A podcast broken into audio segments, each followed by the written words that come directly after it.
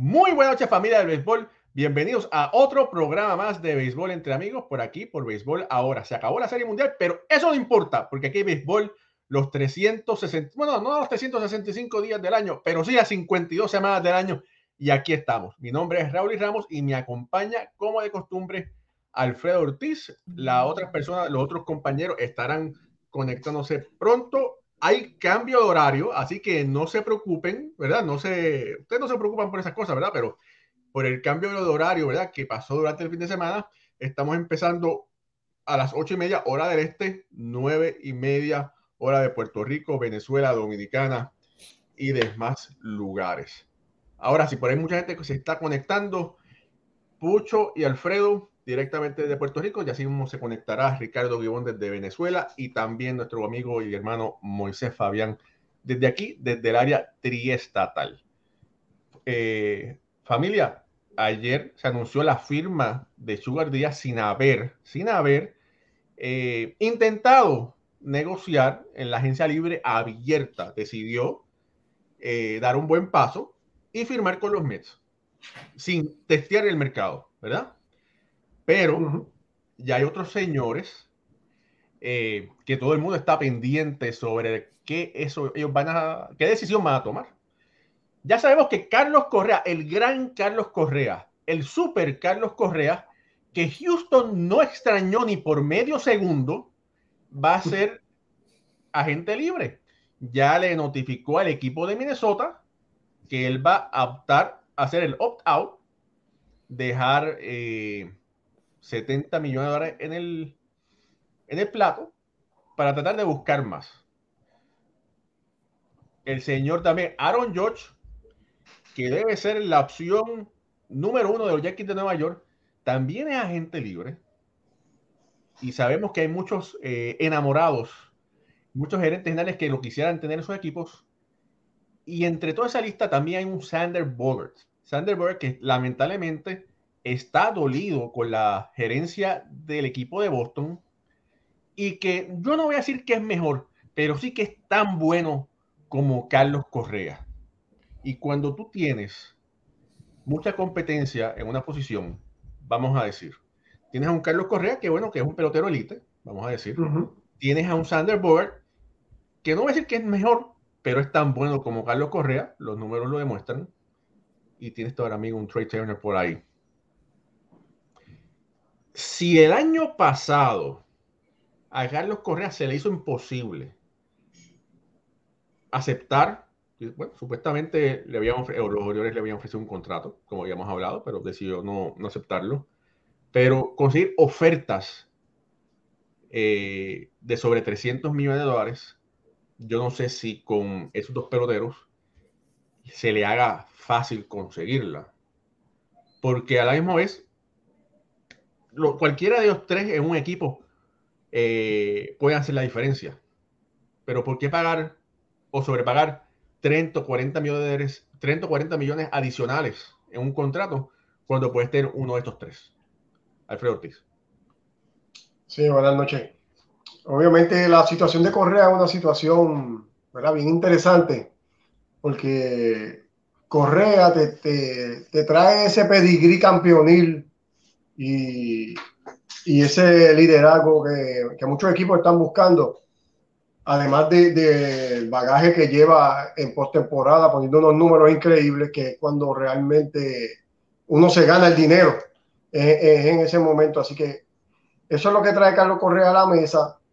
Además, te, faltó mencionar a Dansby Swanson, que, que también entra al mercado como campo corto eh, tremendo campo corto del equipo de, Atlanta y, otro más que va a estar también buscando un buen contrato. Y, bueno, estos equipos tienen que pensar bien qué es lo que le hace falta a ellos. Algo que tiene favor Carlos Correa es que muchos de los equipos que son eh, big market, ¿verdad? Que tienen dinero, se quedaron cortos este año y no pudieron llegar a, a su meta, hablando quizás de Dodgers, Yankees, por mencionar algunos. Y estos equipos van a estar tratando de buscar eh, mejorar su, su escuadra y principalmente ofensivamente. Saludos. Y entonces eh, esto está a favor de Carlos Correa porque quizás entonces estos equipos pudieran estar haciendo un acercamiento hacia, hacia su servicio para, para buscar mejorar este, sus plantillas. Hay un equipo bien interesante, eh, Raúl y Pucho también, que quisiera escuchar su, su, este, sus opiniones. Es el equipo de los Cops, que se estaba mencionando también un poco el año pasado y este año. Entiendo yo que los Cops es un equipo que va a tratar de buscar mejorar esa plantilla. Y una contratación de Carlos Correa sería algo, ¿verdad? empezar con el pie derecho eh, para, este equipo que tiene una gran fanaticada, siempre ha sido uno de los equipos querendones eh, de su gente. Y entiendo yo que además de esos equipos de Big Market, como estaba mencionando, los Cops es un equipo que tenemos que tenerlo bien pendiente. Mira, Alfredo, ahora que tú, tú mencionas los, los Cops, eh, los Cubs también se ¿cómo se, cómo se dice? Eh, uno de los equipos que podría, se dice que de estar en busca de Aaron George y cuando tú lees el, ¿verdad? El, la noticia sale que la prioridad para los Cubs ahora mismo es un campo corto. Los Cubs tienen muchas prioridades. Vamos a empezar por ahí. no, no, no, ellos tienen eso, eso, eh, los novatos le hicieron tremendo trabajo, o sea, Nico Horner, que fue el, campo corto, fue buen trabajo, tú lo puedes mover a alguna posición, ¿verdad? Si traes a un Carlos Correa. So, ellos tienen un Christopher Morel, hizo tremendo trabajo, tienen, tienen, tienen potencial los Cubs. Tienen a Seiya Suzuki, tienen, tienen potencial. Los Cubs tienen potencial y es Chicago, equipo de historia, no suena mal. Lo, malo, lo único malo de Chicago es el clima. Está bien. Y entonces, pero espérate. Espérate, espérate. Entonces, no suena nada. Sí, pero para, vamos a decir, para un Carlos Correa que ¿Para Minnesota? Exactamente. Pero, exactamente. Y lo, y lo critiqué, y lo criticamos aquí, ¿verdad? Un pelotero que tiene problemas crónicos en la espalda, con lo frío que es Chicago. Oye, hay que tener, ¿verdad? Hay que pensarlo tres veces, no dos veces, tres veces. Oye, hay muchos comentarios excelentes que después quiero pasar eh, y discutirlos. Pero mira, eh, rápidamente, ¿qué, Alfredo, qué trae? Bueno, todos sabemos lo que Carlos Correa trae a la mesa, ¿verdad? Un gran guante, un bateador oportuno, un hombre que está probado en, en playoffs, vamos a decir, y, los, y los, sus compañeros dicen que es una gran fuerza, que es un, un gran compañero, un líder en el clubhouse. ¿Verdad? Todo eso es excelente. Lo único malo es que lamentablemente Correa tiende a lesionarse. Esta temporada fue una temporada buena, no tan buena como la anterior. Él estaba apostando a tener una igual o mejor a la anterior, no la tuvo, ¿verdad? En, números. Eh, y en una gran parte estuvo, vamos a decir, impulsando, no cargando, impulsando ese equipo de Minnesota, que al final se estrelló. Trey Turner es un jugador que tiene mucha diversidad, puede jugar diferentes posiciones. Un buen guante. Eh, también campeón, ¿verdad? Campeón de la Serie Mundial. ¿Qué otra cosa puede tener Trey Turner que sea igual o por encima de Carlos Correa? Por encima de Carlos Correa, no, no, no veo así este, algo que te pueda decir ahora mismo. Además de todo eso que dijiste, Carlos Correa es el más joven de todos estos campos cortos que estamos hablando. Tiene solamente 28 años, aunque parece, ¿verdad? Que lleva bastante tiempo, sí. Pero tiene solamente 28 años comparado con Turner, tiene 29, Bogart tiene 30, eh, Dansby tiene 29. Para que Correa es el más joven de ese grupo. Ahora, lo que Turner te trae a la mesa es un bateador elite, una velocidad increíble. Eh, eh, él es una amenaza todo el tiempo que está a la ofensiva. Además de eso, entiendo yo que no va a demandar ese contrato que está pidiendo Carlos Correa, que no sabemos en estos momentos, ¿verdad? Pero sí sabemos lo que estaba pidiendo el año pasado. Y quizás Turner es una, es una opción casi igual que él en lo ofensivo. Defensivamente sabemos que el guante de Carlos Correa está por encima del de, de, Turner, pero sí es una tremenda opción para los equipos que no tengan quizás para ofrecer 275, 300 millones, que es lo que quizás está buscando Carlos Correa. Eh, es una excelente opción, eh, Tria Turner, que, que, no tiene nada que envidiarle ofensivamente a ninguno de los, de los que estamos hablando en este grupo. Mira, por aquí Diego Marín dice, los Orioles también pueden ir por un short. Sí, eso era aparentemente el interés que tenían eh, pasado, ¿verdad? Dice Marín que el próximo año no habrá chip y Correa toma más valor. Bueno, todos, todos los peloteros vamos a decir que van a tomar más valor, ¿verdad? Porque los van a tener que defender diferente. Dice por aquí Héctor de Jesús que Turner quiere ir para el este. Lo único es que el mejor, lo único que es mejor que de Corea es, es en la velocidad. Eso es posiblemente el dinero que puede dejar de exigir, ¿verdad? Lo interesante es a ver cuál de ellos, esto es como una película de los vaqueros, a ver quién reacciona primero, ¿verdad? Si Correa va a esperar a ver qué le ofrecen a Turner, o, o Bogart va a, esperar a ver si le trae un, un contrato. Que a eh, Sander Bogart es un tipo que habla inglés, español, eh, francés también creo que es Alfredo. Habla algo de francés y, y también habla el, el, idioma que hablan en la islita, que es el papiamento. Y También, o sea que es un, bien inteligente este, este joven. Sí, y entonces él estuvo, estuvo devengando una, vamos a decir una porquería, ¿verdad? En comparación, 20 millones por temporada no quiero decirle que es una porquería, pero en comparación con otros peloteros y ellos, el equipo de Boston solamente le añadió un año por esa misma cantidad, 20 años, y él se, estaba molesto. Eh, él con todo su compañero de tercera base, que están pasando por, por algo similar. Entonces, la pregunta es, si viene un equipo, no sabemos cuál va a ser el número mágico de Bogart, ¿verdad?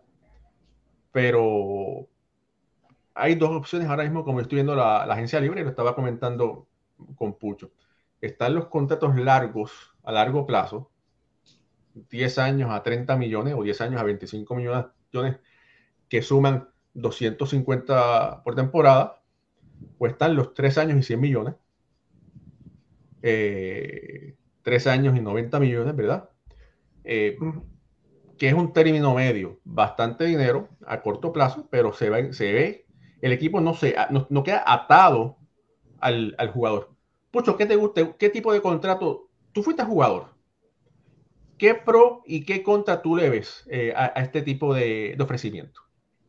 Bueno, en el. Vamos a hablar del, contrato a largo plazo, ¿verdad? Estos contratos de 200, 300 millones a, 10 años, 11, 15 años. Aquí el, el pelotero se beneficia eh, obtiene su seguridad, ¿verdad? Financieramente y, tendemos a ver el, rendimiento de los peloteros eh, en muchos de los casos eh, bajar. Cuando, cuando tenemos un, un contrato a corto plazo, el pelotero sabe que tiene que rendir porque todavía tiene chance de coger otro contrato más. Tiene más, tiene que mantenerse productivo. Eh, y aquí se beneficiarían las dos partes, del equipo, porque no se queda con ese contrato largo si el, si el pelotero no rinde, como hemos visto el caso, uno de los casos de Giancarlo Stanton, ¿verdad? Recientemente vimos el caso de Robinson Cano también. Eh, y a corto plazo, pues el pelotero coge su dinero, coge esos 100, ciento y pico millones y tiene la habilidad todavía, tiene la edad y la energía y, la, y todavía tiene la producción en, en sus manos. Eh, yo como pelotero, a mí me yo preferiría contrato a corto plazo. El dinero está ahí, más rápido, está seguro y tengo más oportunidades, ¿verdad? De, de poder de poder seguir rindiendo y seguir y mantenerme al nivel de probar en los diferentes mercados, ¿verdad? ¿Ah? Probar los diferentes mercados, pero ahora está lo que los, agentes se han inventado, que consiguen un contrato largo y le meten un opt-out hasta el tercer o cuarto, cuarto año. Y creo que, eh, ¿verdad? Como hablábamos ahorita fuera de cámara, es una de las cosas, Alfredo, que yo creo que vamos a seguir viendo. Estos contratos a cinco, seis años, con, muchas cláusulas de opt-outs, eh, tantos millones por un año más, eh, vamos a seguir viendo este tipo de contrato más reducido en, en, en tiempo y la cantidad, ¿verdad? Como el, el, caso de Sugar, el Sugar, el Sugar tiene 104 millones, 102 millones en cinco años, un sexto, pero todavía cuando termine, ¿qué edad tiene Sugar en ese, cuando termine ese contrato? ¿30 y cuánto? ¿35, 34, 36 años? Tiene 29 ahora, sí. Tiene 29, mira para allá. Mira, te voy a decir una cosa. Mira qué clase de competidor es Sugar Díaz, que me enteré que hoy por la mañana estaba entrenando, tirando con Alexis. o sea que el tipo no descansa. El tipo sabe que para ser el mejor tiene que entrenar como el número dos, como si fuera número dos, ¿verdad? Uh -huh. eh, y bueno, hoy por la mañana estaba entrenando, siguiendo su rutina. Adelante, Fredo. Sí, no, siguiendo la línea de, de, los contratos, el contrato a largo plazo obviamente le, le, le, conviene más al jugador porque le da más estabilidad en una ciudad, se siente más tranquilo, tiene que entrar en estos años de, de, de de, que va a tener que volver de nuevo a buscar el, dinero y dónde va a irse, dónde se tiene que mudar. Pero lo que vamos a estar viendo, y estoy contigo, Pucho, es, es este, este, tipo de contrato quizás con, con, muchas cláusulas en años intermedios, donde le da más flexibilidad tanto al jugador como al equipo a poder moverse y buscar opciones diferentes y no estar atachado a, este jugador que sabemos que los primeros años de esos contratos pues se le paga a un jugador que, que te, te, va a rendir lo que está haciendo, pero los últimos años de esos contratos realmente tú no le estás pagando al mismo jugador que tú contrataste. Y ya esos últimos años pues se convierte en un bagaje para el equipo y el jugador no está rindiendo como, como al principio, ya es normal. Y, y entonces pues, van a estar tratando de buscar cómo eliminar esa carga en esos últimos años donde los equipos pues, puedan seguir dando eh, el ritmo elite y, y, no tener que estar cargando con esos salarios cuando ya el jugador no esté produciendo lo que, lo que normalmente estaba dando. Así que sí, eh, es bien interesante, ¿verdad? Lo, lo, que, cómo los equipos van a poder manejar esta situación. Sabemos que hay otros contratos donde tú recibes dinero diferido luego de que te retiras, todavía te están pagando y eso nos ayuda para en el CBT y, y poder no, no pasarse por encima de, del límite, ¿verdad? Y no tener que pagar penalidades ni nada de eso, que esto obviamente lo vamos a seguir analizando una vez estos, estos jugadores empiecen a firmar contratos y, y, tengamos la oportunidad de ver para qué dirección van, si para una o para la otra. Familia, esto es béisbol ahora. Estamos saliendo ahora, empezando con el cambio de hora, lunes y jueves, ocho y media hora del este, nueve y media hora de Puerto Rico, Venezuela, Dominicana. Suscríbase, denos like, denos share y nos puede seguir también en las redes sociales. Mira, moviéndonos un poco para el caso de Aaron Judge. Eh, Mark Faison, que es un reconocido escritor insider de MLB, sacó un artículo sobre, bueno, todos sabemos que Aaron Judge es agente libre y mencionó los posibles equipos o los equipos que estuvieran algo interesados en Judge.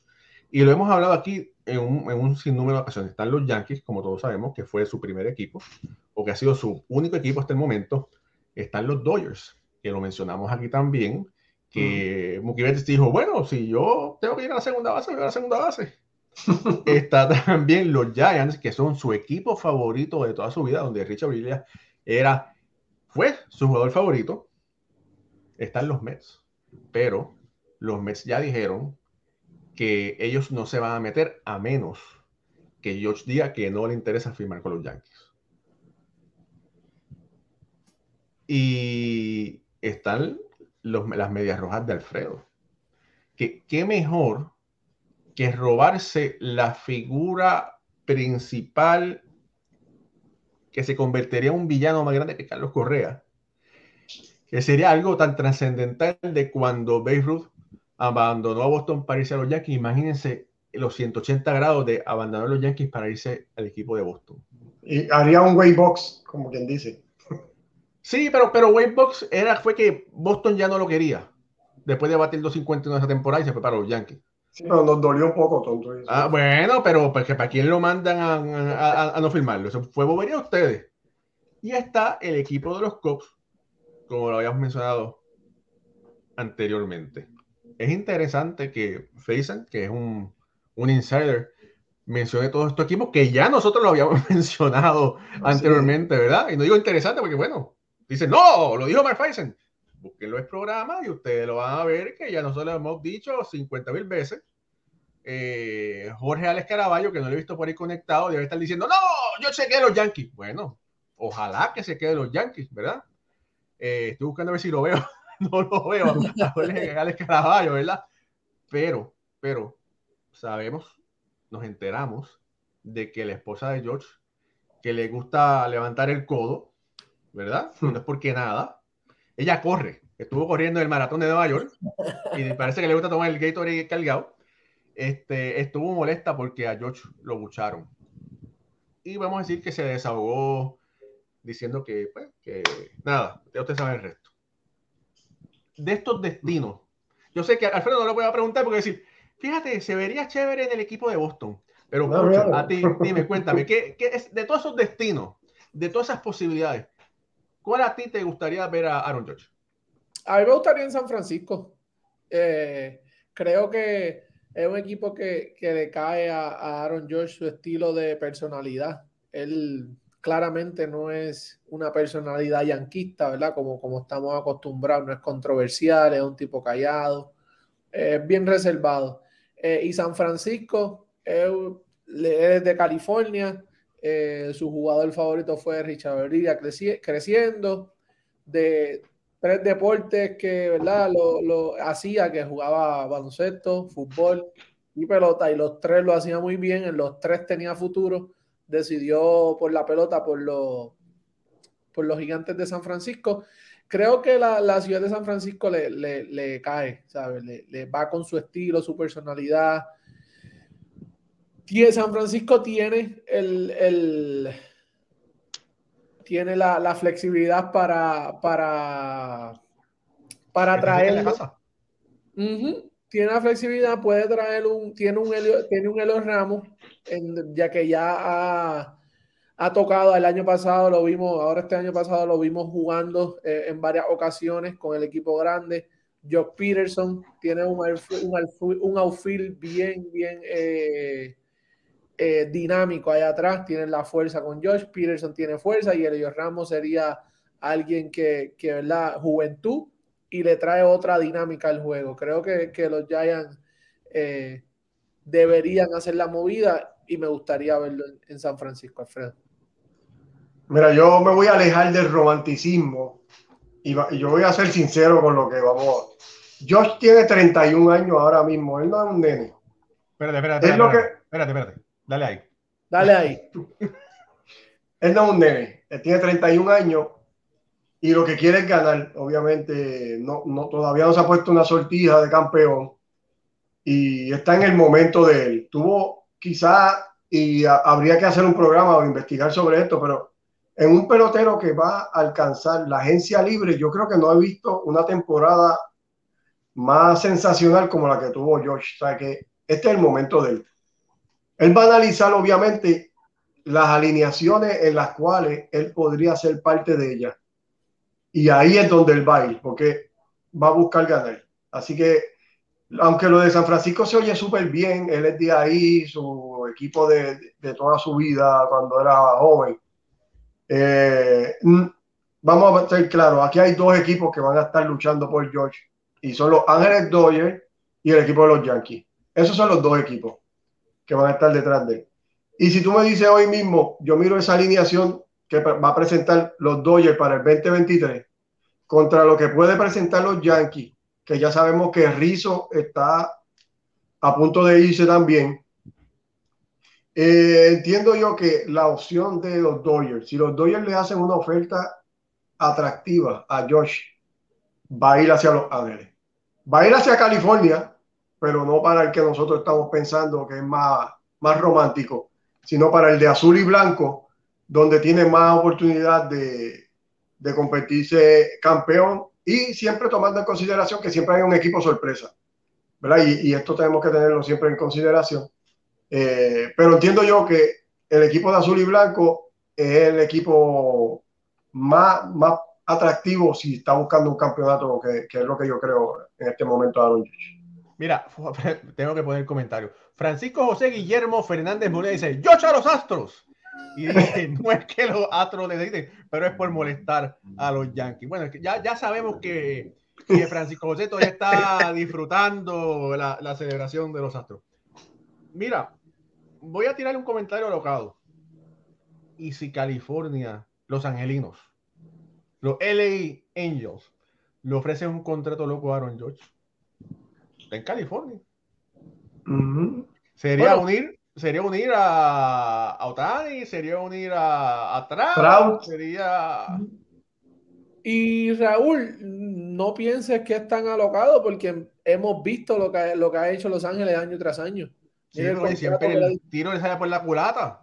Por eso, pero mira lo que le dio, mira a Anthony Rendón, ¿sabes? Mira el contrato de Anthony Rendón, el mismo contrato de Pujol. Ellos, ellos sueltan. Pero están cerca de ganar los angelinos. Esa división tiene a Seattle que está durísimo y el año que viene va a estar mejor. Y tienes a los Astros, campeones que no van a disminuir este, su calidad. ¿Sabes que Yo me voy con la otra parte de buscar ganar y entiendo yo que va para California, pero, para otro equipo. Y, y Alfredo, ¿verdad? Este, esta pregunta acá. En realidad, en realidad, ¿cuánto estarán dispuestos a pagar ahora mismo por Aaron George los dueños de equipo? Porque, seamos ese, ese, es un buen punto. Ese es el buen punto. ¿Cuánto están dispuestos a pagar? ¿Cuánto estarán en realidad? Porque ahora mismo, ¿verdad? Estamos, como, como, como se dice, estamos bebiendo del culé por la, por la temporada que tuvo, ¿verdad? Por, por los récords. Pero sabemos que Aaron Josh, ese sí tiene historial de lesiones también. Ajá.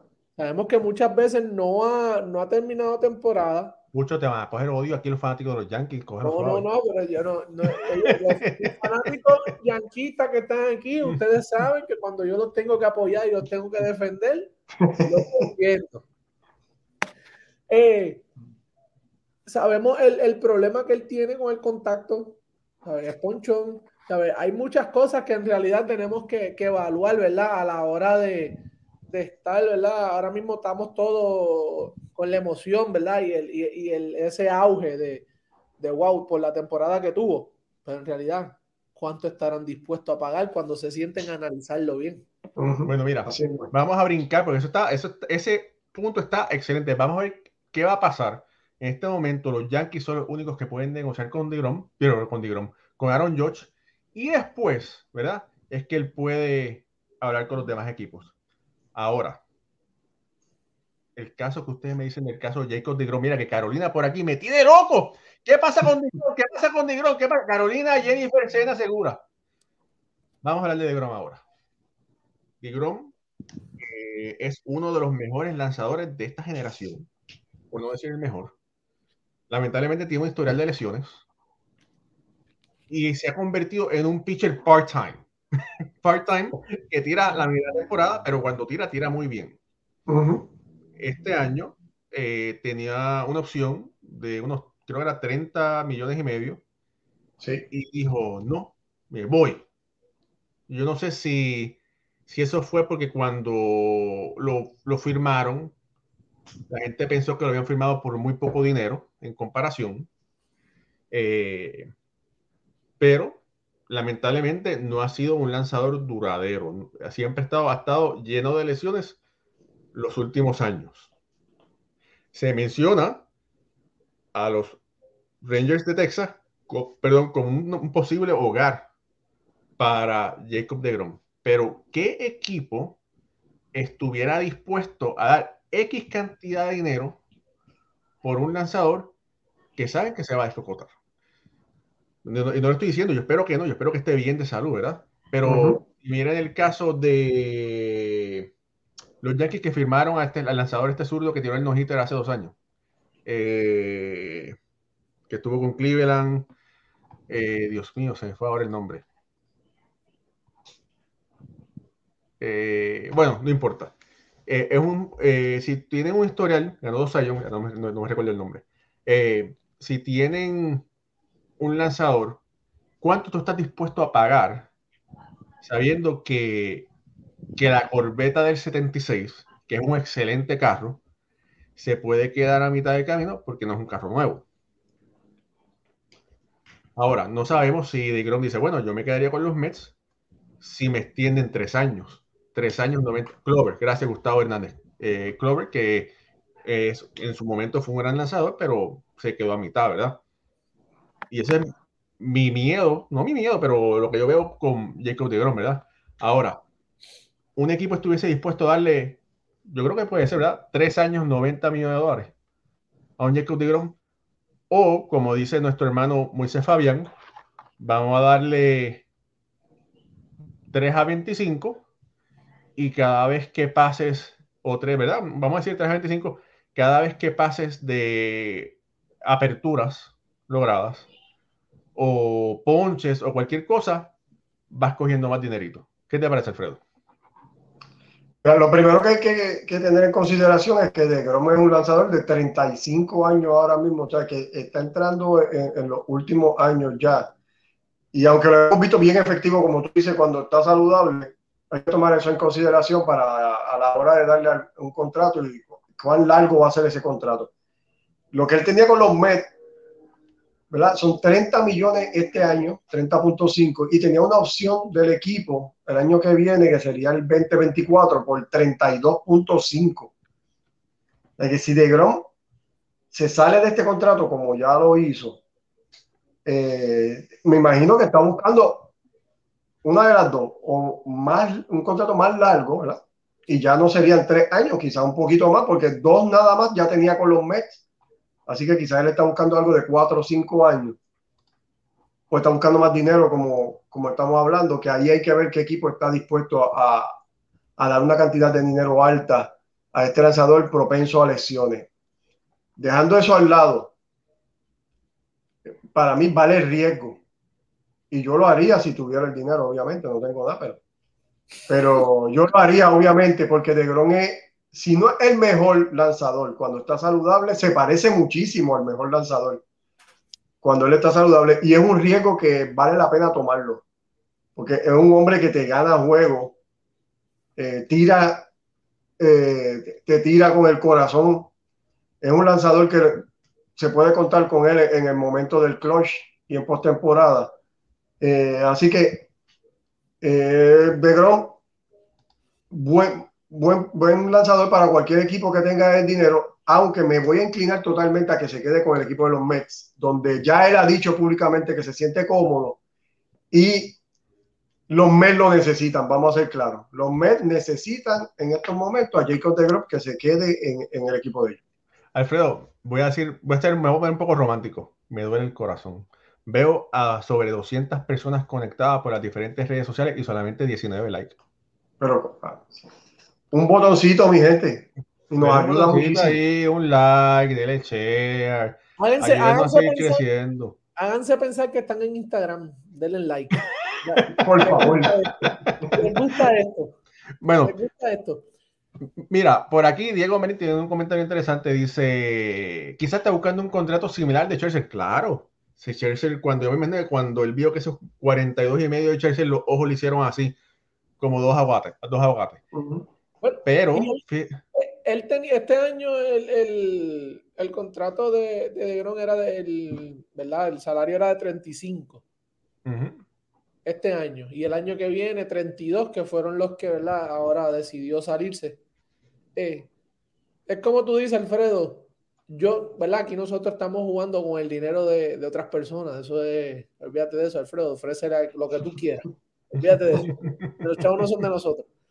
Eh, yo creo que sí, todo esto se toma en consideración, pero cuando vemos el dominio, ¿verdad? El, tipo de lanzador que ha sido de Grom por, este tiempo, aunque haya sido part-time, sabemos que el potencial está. Ha tenido una mala suerte también Raúl, que sabemos que los, cuando el, los metros, los metros de, de tuyo los metros de Fabián no, pero no me digas que son los metros míos, porque bueno, yo los cubro. Pero, a mí me encantan todos los equipos. Ahora, el único equipo que yo, el único equipo que yo sí digo que soy es de los Leones de Ponce. los metros de Fabián, de Moisés Fabián, nuestro compañero Moisés Fabián, cuando él tira no batean. Uh Ha pasado por años. No le responden. O no está la ofensiva. Eh, Y no creo que, vi un comentario por ahí, no creo que cogen, ¿verdad? Se haya, se da la, se tire la, el chance de dejar ir un lanzador como, como Jacob de Grum, teniendo el dinero, teniendo la cartera para poder, para poder mantenerlo. Es mejor correrse el riesgo con, con un lanzador como este, cuando analizamos mucho dinero, ahora mismo el año, el año pasado, este año salió solamente, tuvo 11 salidas, 11 eh, salidas solamente, y el año pasado tuvo, te digo ahora un momentito, que aquí está 15, ¿verdad? Y tuvo récord de 7 y 2, y este año tuvo récord de 5 y 4. Sabemos lo, ¿verdad? Eh, la mala suerte que, que corre muchas veces en sus salidas, pero el potencial está yo me voy con, Alfredo, yo, yo, yo le doy el dinero. Pero te voy a decir una cosa, mira, por están diciendo que, que Cohen no va a ser el dueño de que lo va a dejar eh, que se vaya. Yo creo que sí, que él pudiera ser el dueño que dejara que se vaya. Porque, tú te voy a decir por qué. De chiripa el tipo no es billonario, el tipo es inversionista. Y un inversionista no regala el dinero. Él no le regaló 102 millones de dólares a Sugar Él invirtió porque sabe el potencial que tiene Sugar ¿verdad? Y a veces el mejor negocio es el que no se hace, ¿verdad? Porque no llegan a un acuerdo, porque obviamente, eh, por no regalar el dinero, ¿verdad?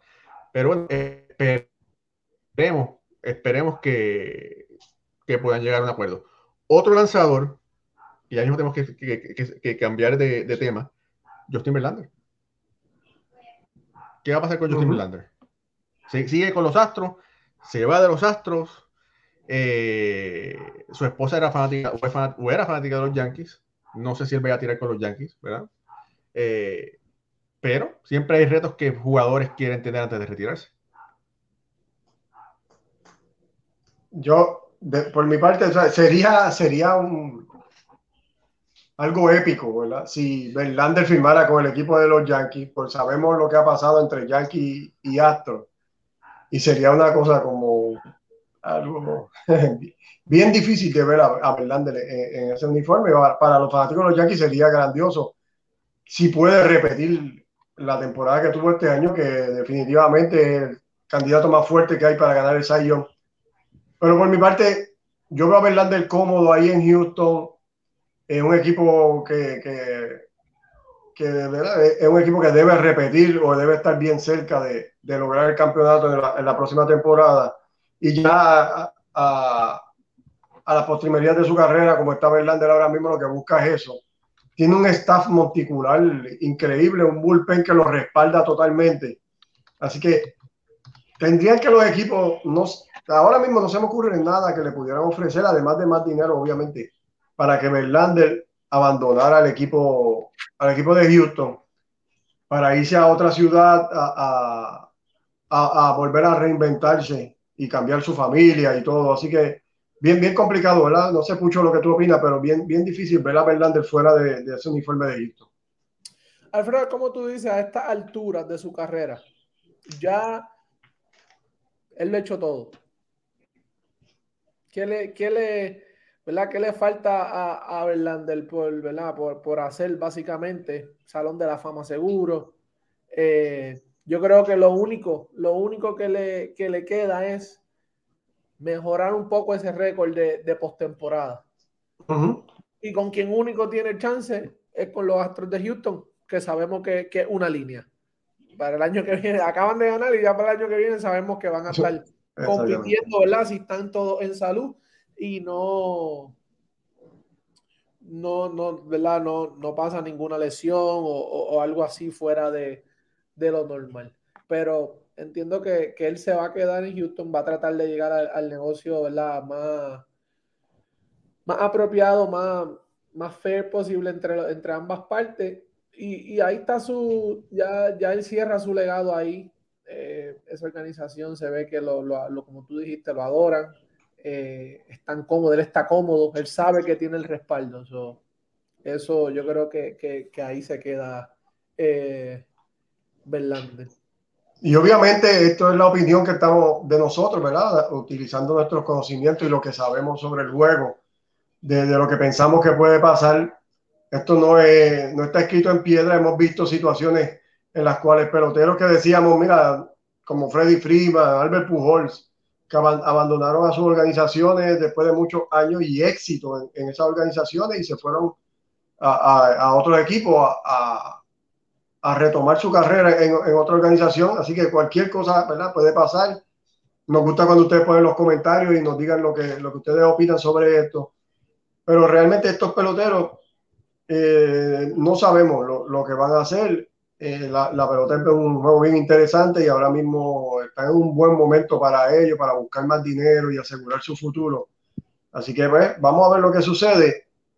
Hay, hay otro pelotero bien interesante que se rumoró mucho el, año, este año en, la, cuando se acercó la, el tiempo de los cambios y se quedó en su equipo y ahora obviamente pues ya va a ser parte de, de, de esta gama de, de agentes libres y ese es Wilson Contreras eh, receptor trae muchas herramientas al juego. Es un receptor que no es un receptor de lo que vemos común. Eh, es un receptor con más rapidez, tiene un, un, buen bate. Lo hemos visto bateando eh, en la primera posición en la alineación. Que, que Contreras es una buena opción para muchos equipos.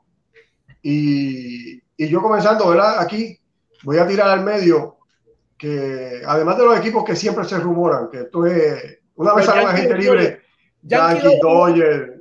Sí, ya esta gente está. Me gustaría ver a Contreras en San Luis. San Luis pierde ahora mismo a Yadi. Tiene un receptor bueno como, como suplente, pero Contreras es, el catcher ahora mismo en esta agencia libre que, que domina esa posición. Y los Cardenales serían un gran sitio para, para que Contreras continuara su carrera. Me gusta lo que él trae al juego y sería un suplente excelente para seguir el legado de Yadiel en, esa organización. Mira, excelente, excelente punto. Mira, quiero ponerte el comentario porque es que yo lo veo y me río solo. Y, o sea, no por, no por ofender ni menospreciar, pero dice Pedro Tamayo Matos, el mejor negocio fue el de Jeremy Peña por Carlos Correa. bueno, Raúl, ahí queda, ahí cae el refrán que tú dijiste. A veces el mejor negocio es el que no se hace. Mira, y todos sabemos la clase de pelotero que es Carlos Correa, pero oye, el, el, gerente de, de los Santos está así, está tirando el dinero para arriba, porque se ahorró, mira, se ahorró 35 millones de pesos y tiene un anillo de serie mundial indiscutible, que no está, no tiene la babosidad ni la telaraña de las trampas. El famoso asterisco. No tiene asterisco. Y oye, y el chamaquito que reemplazó a Correa, no se van a ganar el premio de novato del año, pero se ganó el MVP de la LOCS y el MVP de, de, de, la Serie Mundial y el guante de oro. Qué negociazo. ¿Qué más? ¿Qué más puede pedir? Qué negociazo. Pero es que me, me perdónenme, pero me lo tenía que, que sacar del sistema. ¿Qué tú crees de Contreras, Pucho? Eh, mira, Alfredo, yendo a, a, Contreras, uno de los ¿verdad? mejores receptores ofensivos ahora mismo en, en, estos, en estos tiempos. Eh, no lo veo en San Luis. No, no, estoy de acuerdo ahí contigo que no lo veo en San Luis. Pues ya la, la tendencia a, a, qué tipo de receptor quiere San Luis. Ellos van a buscar un, algo parecido a Yadier Molina, defensivamente, alguien que le, ¿verdad? Que, y esto va a ser por default, no va a ser por, pues es por ya, ¿verdad? Tratar de, de, mantener ese nivel ahí atrás. Ofensivamente ellos están, bueno, en la temporada regular estuvieron bien, sabemos que en la, en la postemporada no fue lo mejor, pero creo que, ¿verdad? Estuve leyendo un reportaje y dicen que eh, en la página de, de Major League y la defensa de, de Wilson Contreras fue parte de lo que limitó ese cambio que tanto se rumoraba ahora esta pasada temporada. Eh, pero debe ir un equipo contendor. Creo que debe ir un equipo contendor. Eh, vamos a ver qué, como tú dijiste, a veces creemos una cosa nosotros acá analizando y, estos peloteros y los agentes salen con, otra completamente diferente. Bueno, mira, vamos a cambiar de tema porque hoy se anunciaron los finalistas para los premios que van a comenzar a ser públicos el día 14 de noviembre con el premio del novato del año. O mejor dicho, con los premios de los novatos del año, ¿verdad? Hay que ponerle dos pesitos a cada uno ahí. bueno, bueno, bueno, bueno. Yo decidí dos pesitos, pero, pero, eh, los finalistas para los premios del MVP de la americana, vamos a, vamos a empezar con este señor, Jordan Álvarez que lo vemos aquí haciendo un swing hermoso, precioso, campeón de serie mundial, y es uno de los finalistas para el MVP de la Liga Americana, junto a este otro señor, no sé, no, ah, ahí lo vemos lanzando, Shohei Otani. Otani, que es el pasado ganador del MVP, eh, vuelve a estar entre los finalistas junto a este señor que vemos ahí, que es mi favorito, Aaron George, la bestia. Aaron George, que está en competencia con otra bestia, que es Jordan Álvarez, y con otra bestia, que es Shohei Otani. Mi favorito es George. Mientras que sea George, también no importa que quede segundo ni tercero. Pero creo que debe ser George, Otani y después Jordan Álvarez. Los MVP del Nacional. Familia, escriba ahí, quisiéramos ver, yo quisiera ver cuál es de ustedes el favorito de los premios. Escríbalo que lo vamos a después leer. Eh, para el, MVP, Paul Goldsmith eh, es eh, finalista. Nolan Arenado también es finalista. Y Manny Machado también es finalista. Paul Goldsmith, Nolan Arenado y Manny Machado. Para el Cy Young de la Liga Americana, Dylan Cis de los Medias Blancas, Alex Menoa de los Blue Jays y Justin Verlander de los Astros son los tres finalistas de la Liga Americana para el Cy Young, de la Liga Nacional, Sandy Alcántara, Alcántara, Max Fry y Julio Urias. Para novato del año de la Liga Americana, Steven Kwan, Julio Rodríguez y Aldi Rushman. Lamentablemente no salió Jeremy Peña, pero los tres candidatos son excelentes. Así que yo me imagino que Jeremy posiblemente quedó número cuatro. Yo pensaba que iba, no sé, coño, tiene que dejarle para otra persona, no se los puede llevar. tiene que dejar un poco de comida, ¿verdad? ha, arrasado con todo el Jeremy. Sí, ¿verdad? Eh, y en la nacional, Brendan Donovan de los Cardenales, Michael Harris de los Bravos y Spencer Strider también de los Bravos son los tres candidatos. Esa está, dura entre esos dos, eh, eh, pues, Spencer Strider, porque Michael Harris, ¿verdad? Lo, lo, suben por cuando pasa lo de Acuña, ¿verdad? Y dio un giro 360, te extendieron. Eh, Spencer Strider estaba de relevista, no le estaba yendo muy bien, lo ponen inicial, cambió totalmente la, rotación de Atlanta. Esa, está, esa competencia, pero esos dos, yo creo uno se queda en Atlanta ese, ese, ese novato del año. Mira, para premio del manager del año, Terry Francona, Brandon Hyde de los Orioles y Scott Service de los Marineros. Mi favorito ahí es Brandon Hyde con los Orioles. Yo sabía que los Orioles iban a, iban a mejorar, pero no tanto como lo lograron este año. yo ahí me voy con, yo me voy con, Francona, este, Raúl. Me gusta mucho lo, que, lo que hizo Francona con ese equipo de, de Cleveland.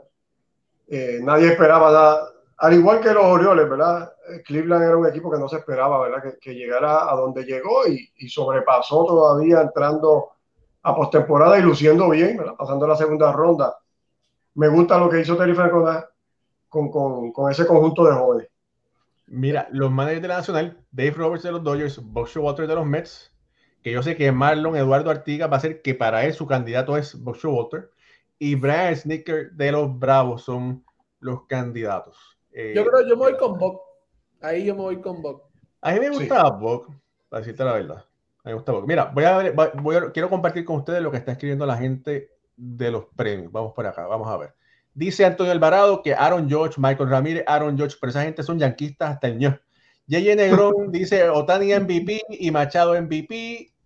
Antonio Alvarado dice Manny Machado MVP de Nacional. Francisco Rojas dice, Jordan Álvarez no tiene números, pero para, para MVP debería ser Aaron George sin problema. Héctor Iván Pérez, MVP Machado y George. Justin Román dice, Raúl, Mira mi perfil para el MVP y con esto te contesto. Él parece que tiene como un número de 99 ahí, eso vamos a darle. Eduardo Luis Chávez dice MVP Aaron George, MVP Machado. Luis Parra dice saludos, o sea que Franbel Valdés no está ni en los finalistas. Creo que es injusto, o sea, para mí. Bueno, pues, debió haber cogido votos. Yo me imagino que cogió votos, pero bueno, eh, los otros lanzadores hicieron muy bien. Scorpion Puerto Rico dice Aaron George MVP. Justin Román dice que Francona es para él el dirigente en la americana. Diego Marín dice Goldsmith, Alcántara, Strider, George Verlander y Rodríguez. Buenas, bueno, bueno. Efraín Contreras dice Francona. Marlon Eduardo dice el más valioso de la ciudad lo puede ganar Paul Goldsmith. Uh dice que Tito Francona para él. Efraín Contreras dice que Boxo Walter para Mayer, de la Nacional. Justin Román dice Alfredo, estoy contigo por Francona. Fernando Rodríguez dice MVP de la Liga Americana es Aaron Judge en la Nacional Paul Goldsmith. Andrés Martínez dice Raúl asegura que los Yankees vendrán con un peor equipo el próximo año. Yo no, yo no he dicho nada, pero ahora las cosas no pintan muy bien. Ok. Eh, haciendo, ¿verdad? Este, vamos, hay que esperar el día 14, ¿verdad? Eh, Diego Marín dice, y Rob Thompson, ¿no, hermano? Rob Thompson pudo, pudo haber cogido votos, pero los tres con más votos fueron Sneaker, fueron Dave Roberts y Box Walter. Eh, el 14 para novato del año, el 15 son los managers, 16 Young y 17 el MVP. Correcto. Eh, Ricardo Marquez dice: Saludos a todos, gran programa, Raúl. Voy con George para MVP, Goldie para MVP en la Nacional.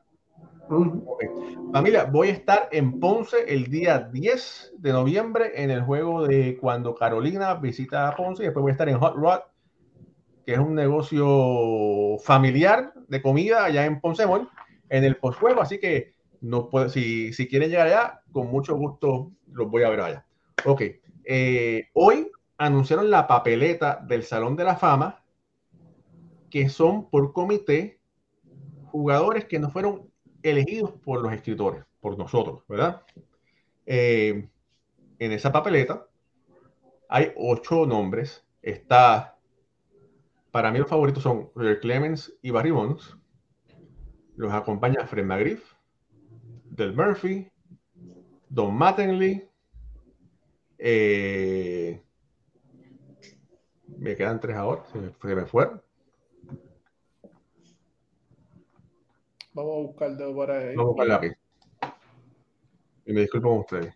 No, tranquilo, eso pasa. Estamos, estamos en vivo. En vivo, aquí no hay nada preparado así de. Nada preparado. Esas son cositas que. Aquí está.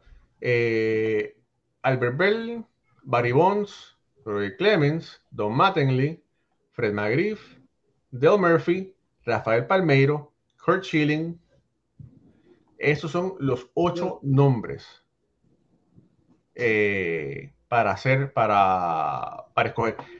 Pregunta a Martín Ortiz, ¿cuándo le van a dar la oportunidad a Sandro Lomar de ser manager? Martín, a Sandro Lomar le ofrecieron un puesto de manager y él dijo que no cuando las cosas que le ofrecieron, el control que le va a tener. No te voy a decir con qué equipo, pero ya eso pasó con un equipo hace un par de años atrás. Eh, y Alomar está muy bien con el equipo de Cleveland. Eh, Alomar es una leyenda con ese equipo de Cleveland, de primera base, no es manager, pero a él todo el mundo lo ama ya. Sí, y a veces es mejor la, estabilidad y tu tranquilidad, ¿verdad? Que todas las cosas que vienen con ser manager. Mm, exactamente. Fíjate, de estos ocho nombres, de estos ocho nombres, para mí, mira, hay que quitarse ahora los peor que dice, ah, que se usaron esteroides. Bueno, en ese momento, bueno, Olvídate, ya en el Salón de la Fama hay peloteros que usaron esteroides. Punto y bolita, ¿verdad? En números, porque esto estamos hablando de números. Para mí, Roger Clemens y Barry Bonds son claros favoritos. Tuvieron por debajo del 75%, ¿verdad? Entre, no me acuerdo si fue el 72%. Alrededor de. Eh, el sentimental mío Don Mattingly, que fue mi jugador favorito de cuando yo era muchacho. Eh, no creo que tenga los números para ser Hall of Fame. Fue un gran jugador, fue un excelente jugador, pero de ser un gran jugador a ser un Hall of Famer todavía es un tramo, ¿verdad? Y por eso yo creo que no lo es. Eh, y que sea sincero, ¿verdad? Si la veo strike, tengo que contarle strike. Fred McGriff es un, es un caso borderline. Bateó 493 cuadrangulares. Eh, fue muy productivo. Y quizás se a los 500, pero bueno, está, se quedó a 7 cuadrangulares de, de los 500. Del Murphy es otro jugador que otro, era, o fue otro de mis favoritos. Eh, dos veces ganador del MVP. Eh, se hizo famoso cuando TBS jugaba todo, ponía todos los juegos de los Bravos. Mucha gente en Puerto Rico se amó a los Bravos por, por TBS, ¿verdad? Y bueno, Del Murphy fue un, fue un gran jugador. Dos veces MVP, sí. ¿Verdad? Ahora, el caso de Rafael Palmeiro. 500 cuadrangulares, 3.000 hits. no es importante que es el único latino en la papeleta, eso es lo, eso es lo de menos. Los números los tienen. Lo que pasa es que, bueno, dio positivo esteroides. Clemens y Bones nunca lo dieron, nunca dieron positivo, aunque todo el mundo sabe que los, los utilizaron. ¿Qué va a pasar ahí? Palmero con esos números es el pelotero cubano mejor de todo el tiempo, más completo. Lo puse a pensar, yo lo sé. Es algo bien, bien sensible, Raúl, porque eh, Palmeiro al, ya haber dado positivo, ya eh, un jurado lo declaró de culpable, dio positivo. Eh, no, no es un rumor y algo de que se sepa a voces, pero si aquí ya hay algo que, que sí lo hubo. Pues, pues sí, e, e, es, algo diferente el análisis que tenemos que hacer de, Rafael Palmeiro, donde entraría otros jugadores quizás como Mark Maguire y Sammy Sosa, entonces, a, esta misma discusión. Y, me imagino, eh, hay una diferencia de opiniones sobre el asunto Quisiera más explicarme a los números, perdón, a los números de Fred McGriff, jugador que nunca se mencionó para nada de esto. 493 honrones son, son muchos honrones para, para Fred McGriff, que también fue campeón mundial y, tiene otro, otros numeritos bien interesantes. Así que eh, en este grupo, aparte de los que son obvios, que son los primeros dos que dijiste, me gusta el caso de Fred McGriff para, para un candidato fuerte y poder abrirse camino hacia el Salón de la Fama. Y Ricardo Guibón, que como ustedes saben no es opinionado, tuvo que llegar en este mismo momento para dar su opinión sobre quién de estos ocho jugadores en la boleta del Salón de la Fama eh, él le diera el voto, porque si Ricardo no hubiese llegado, el hombre no podía dormir durante la noche de hoy. Así que Ricardo, directamente de Venezuela, hermano, de estos ocho jugadores, hay que recordar que el comité que los escogerá tendrán que sacarlo con el 75%. No sé cuántos candidatos, perdón, no sé cuántas personas hacen el comité, pero todavía el 75% está. Si tú fueses parte de ese comité, de estos ocho peloteros, ¿a quién tú pusieras tu boleta? Barry Bonds. Más nadie. Eh, bueno, no. Eh, primero, no, no sé cuántos votos tengo y de hecho no sé. Tienes cuatro votos. Y de hecho no sé cuántas oportunidades tienen estos ocho peloteros de estar dentro de esta boleta si no son escogidos.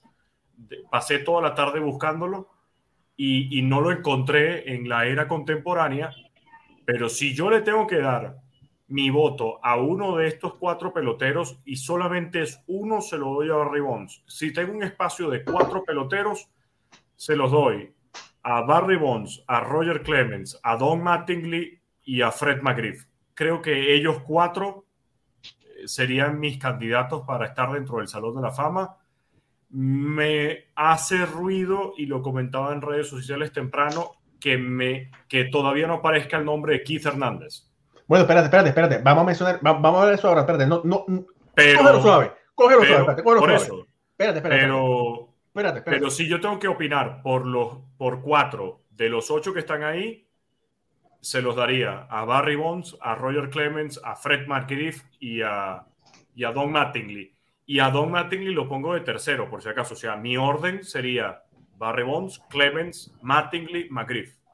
Pucho, ¿qué cuatro peloteros tú escogerías de esta papeleta? Um, Barry Bonds, Roger Clement, Palmeiro y me iría con Mattingly. Alfredo, ¿qué cuatro peloteros tú cogerías? Lo obvio, ¿verdad? Bonds y Clemens. Ya dije que Fred McGriff. Y, lo, y para mí Fred McGriff sería el tercero por encima de Don Mattingly.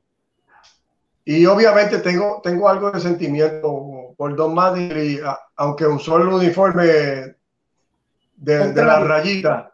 Realmente tiene, tiene los 10 años o 9 quizás de, de, alta producción donde fue la cara de esta franquicia y, y un gran jugador de, de la época de, de, los 80 donde comenzamos quizás nosotros a, a enamorarnos con este juego. Así que una pena, ¿verdad? Que más o menos estamos cogiendo los mismos, pero sí, sí sería ese Bones Clement, no me importa ese orden. Fred McGriff, me gusta mucho.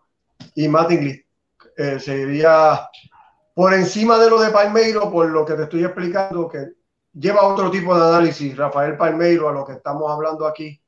Y, y cogería entonces a, a Mattingly. Yo, por números puros, cogería a Bones, cogería a Clemens no se asusten, cogería a Chilling y cogería a Palmero, números puros. Eh, pero bueno, ahora lo interesante de esto, mira, por aquí Ed Pana dice, lo mejor que ha dicho Ricardo durante todo el año. Claro, qué feo. mira. Él, no me trata a Ricardo así, no me trata a Ricardo así, el muchacho es bueno. Qué feo. Acaba de llegar, acaba de llegar, bendito. Oye, ah, ahí está. Mira, eh, Ahora, lo interesante fueron los nombres que se quedaron fuera, ¿verdad? Se quedó fuera Guillermo Hernández, se quedó afuera peloteros de la talla como Alex Rodríguez, se quedaron afuera pero peloteros. Alex Rodríguez está en la papeleta. Pero espérate, perdóname, sí, Alex Rodríguez, no, espérate. Se quedó, espérate, se quedó fuera Guillermo Hernández, se quedó fuera Louis Tucker. Se quedaron afuera peloteros de la talla como Carlos Delgado, eh, Juan González, Johan Santana, eh, que no fueron incluidos en, en, esta papeleta. Ahora, los ocho nombres que están son ocho nombres que son interesantes, que fueron jugadores de impacto, otros que fueron jugadores que son posibles por, la, por los números que pusieron de carrera. Pero bueno, eh, tengo entendido que esto se va a dar a conocer esto si alguien es votado el 4 de diciembre. Sí. 12 votos de 16 necesitan para llegar.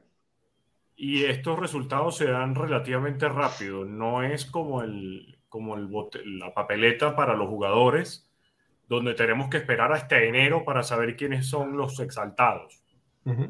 Aquí se va, a, se va a conocer más rápido y, y la verdad es que como es siempre todos los años en el Salón de la Fama, creo que, que es bastante debatible la presencia de ocho y que hayan dejado fuera a otros, incluso dentro de estos mismos ocho, tú pudieras decir, abuelo de pájaro, que todos merecerían entrar, porque los ocho nombres son ocho nombres pesados, no son ocho nombres cualquiera.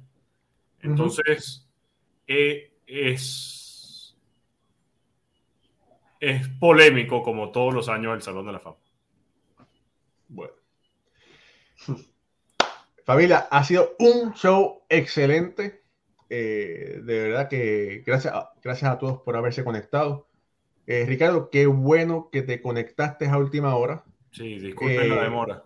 Bueno, no, lo importante, oye, yo tengo un, un gran amigo que dice que a él no le importan los principios, que le importan los finales. Y tú estás aquí con nosotros, así que Tú, tú cuenta, tú cuenta. Eh, bueno, la palabra textual de los principios a mí también me importan. Eh, todos ustedes comparten los mismos principios que yo. Pucho, eh, despide el programa, hermano. Bueno, gracias a toda esa gente que, que, se conectó hoy con nosotros para pasar esta hora, ¿verdad? Y analizar y, y compartir con nosotros. de parte de este servidor, desde Puerto Rico, Alfredo Ortiz, Ricardo Guibón, un poquito, un poquito retrasado, como, como dicen, de Caracas, Venezuela, y nuestro productor Raúl y Ramos. Gracias, será hasta el jueves y que Dios los bendiga. Nos vemos.